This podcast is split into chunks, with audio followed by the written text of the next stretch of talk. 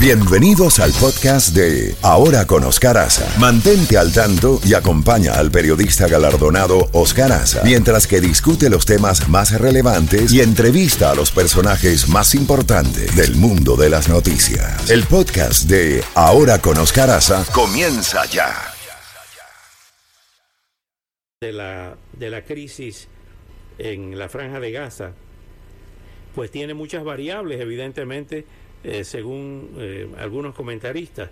¿Cómo ve la situación si estamos en grave peligro de una potencial expansión y convertirse en una guerra regional? Si realmente estas declaraciones atribuidas a Benjamín Netanyahu en las últimas horas de que pudieran a través de Qatar eh, llegar a una negociación con relación a los rehenes, que tendría como contrapartida la suspensión de los bombardeos, pero ¿cómo ve este panorama tan complejo, doctor Wilson? Bienvenido como siempre. Muchas gracias por la invitación. Qué bueno poder estar de nuevo con usted. A ver, en primer lugar hay que tener claro que esto es un conflicto que se está librando a varios niveles. Lo que nosotros vemos, que son las operaciones de combate en la Franja de Gaza, los problemas humanitarios, etcétera, son solamente la punta de un iceberg comparativamente muy pequeño. El verdadero debate se está dando entre el sistema de estados eh, asociados muy genéricamente y muy simplistamente bajo el nombre de los pactos de Abraham, que reúne a una sucesión de estados eh, musulmanes árabes con eh, Israel y también los Estados Unidos y la Unión Europea.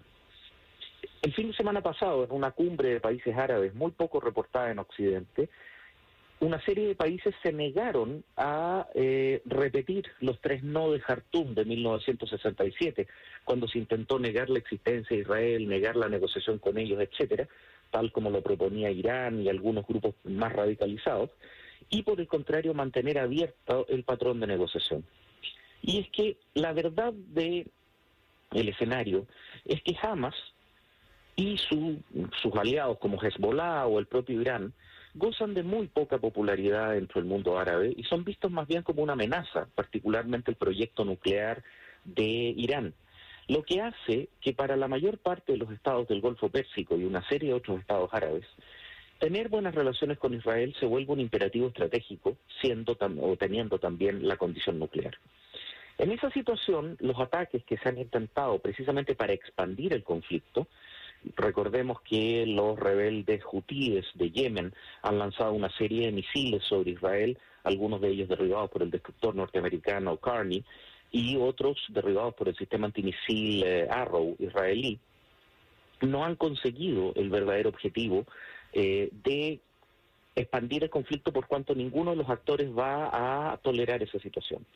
Mientras que por el otro lado, Hamas comienza a reconocer la realidad de la situación. Los ataques del 7 de octubre fueron excesivos, fueron una bestialidad condenada a nivel internacional y ningún, ni siquiera toda la solidaridad con los palestinos, que por favor no con Hamas, que son cosas completamente distintas, eh, va a poder esconder o evitar aquello. Los israelíes claramente, al igual que en 1982 tomaron la decisión de expulsar a la OLP del Líbano, en este caso van a expulsar a Hamas de la franja de Gaza. Y si bien la intervención en el Líbano luego se prolongó de manera catastrófica para Israel, en este caso parece existir una serie de planificaciones, algunas de ellas incluso se han filtrado, para precisamente poder negociar o de alguna forma manejar una suerte de salida de Hamas de la zona, la primera de las cuales es claramente la liberación de una cantidad importante de rehenes. Las declaraciones de Benjamin Netanyahu eh, hay que entenderlas como una suerte de termómetro para tomarle la temperatura al estado de las negociaciones. Qatar, estado del Golfo Pérsico, eh, recordemos que tiene una posición política particular, no siendo eh, ni alineado con el bloque árabe tradicional, liderado por Arabia Saudita, ni con el bloque iraní, sino que más bien siendo una suerte de intermediario entre ambos mundos. No olvidemos tampoco que en Qatar está basado precisamente la Shura, es decir, el Consejo Superior de Dirección de Hamas, bajo el liderazgo de Ismail Haniyeh. Por lo tanto, de alguna manera, el hecho que Hamas esté negociando la liberación de rehenes demuestra que claramente sus expectativas de poder convertir una intervención israelí en Gaza en un en una verdadero Armagedón, una destrucción de las Fuerzas Armadas israelíes, no solamente no está ocurriendo, sino que el ejército israelí se encuentra hoy día frente al hospital Al-Shifa, bajo el cual se encuentran los cuarteles generales de Hamas. Por lo tanto, ciertamente esta guerra no está yendo de la mano de Hamas y al mismo tiempo está causando un daño a la población civil gazatí que es sencillamente gigantesco. Ni siquiera recordemos los eventos del 7 de octubre y los horrorosos costos que tuvo también para la población israelí. Ciertamente está este ataque la operación inundación de Al-Aqsa fue un error estratégico masivo de parte de Hamas. Doctor Wilson, hablando de otra guerra, la de la que estábamos hablando durante los últimos dos años y en las últimas semanas, por, e, a partir fundamentalmente del 7 de octubre, el enfoque, el foco de atención, pues eh, se ha dirigido hacia la franja de Gaza principalmente. Y se nos ha olvidado y lo digo como una metáfora, la guerra de Ucrania. Eh, ¿En qué está esa guerra? ¿Hay un estancamiento o la, la, la falta de información nos tiene con una especie de orfandad informativa?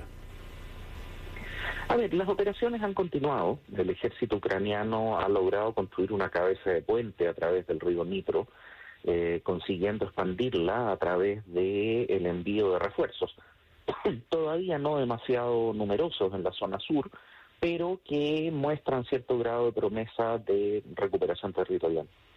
Por contra, en la zona norte del Donbass, en el área Tivka, Bakhmut, eh, ciertamente el refuerzo ruso, la concentración de reservas rusas, eh, ha implicado que, digamos, los avances hayan sido mucho más lentos y eh, se detecte un movimiento de reservas hacia el sur.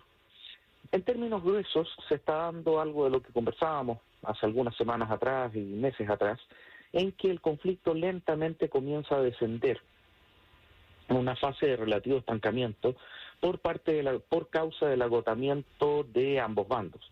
Recordemos además que se está en medio del periodo conocido como la Rashputitsa, que ocupa el lugar del otoño en en, Ucrania-Rusia, que es un periodo de grandes lluvias que complica severamente las operaciones de blindados, por lo tanto tampoco se pueden conducir operaciones más rápidas.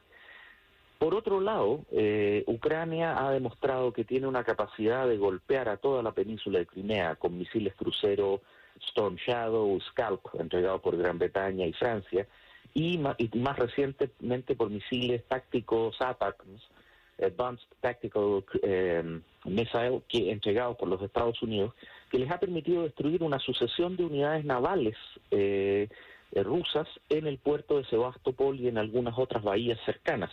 Ya, ya son dos corbetas, una, un submarino, una cantidad importante de unidades anfibias las que están siendo golpeadas.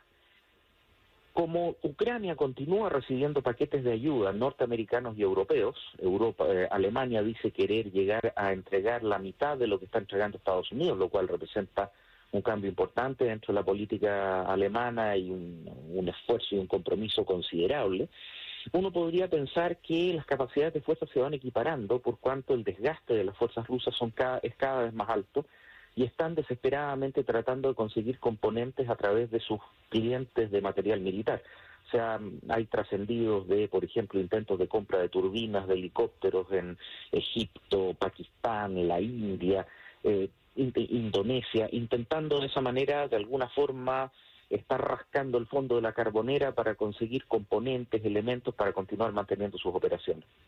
Sin embargo, en términos gruesos, nosotros lo que podemos plantear es que si bien es cierto los rusos ya no están atacando y están en una actitud más generalmente defensiva en términos estratégicos, Ucrania, por otro lado, tampoco puede concentrar un nivel de fuerza militar, incluso con toda la ayuda de Occidente, para poder efectivamente destruir las fuerzas rusas que son particularmente especialistas desde la Segunda Guerra Mundial en la preparación de defensas en profundidad.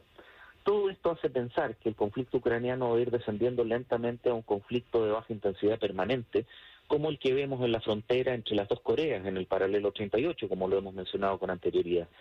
Y un conflicto a través del cual Ucrania va a tener que aprender a vivir, como lo ha hecho Corea del Sur, o lo ha hecho el propio Israel, eh, con digamos, como decía la vieja película, digamos, durmiendo con el enemigo, digamos, viviendo con un conflicto latente eh, de carácter permanente en la frontera.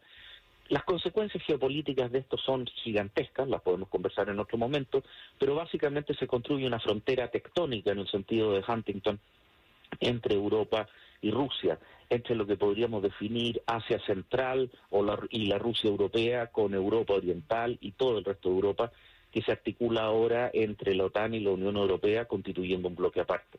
Un nuevo mundo nace donde las alianzas militares se combinan con las alianzas económicas para crear un sistema político internacional mucho más tradicional en el sentido de característico del periodo previo a 1914, eh, antes del estallido de la Primera Guerra Mundial, y en el cual la fuerza militar vuelve a ser un factor predominante, en la, no más que predominante, un factor relevante en las relaciones internacionales.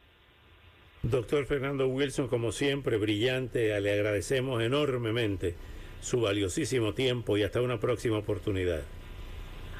Por favor, y espero, digamos, estar al pie del cañón. Cuando Así es. un gran abrazo a la distancia, doctor Wilson. Bueno, bueno lo escucharon qué clase de, exposición. conocedor, qué clase de expositor, qué clase de comunicador este doctor Fernando Wilson, doctor en historia.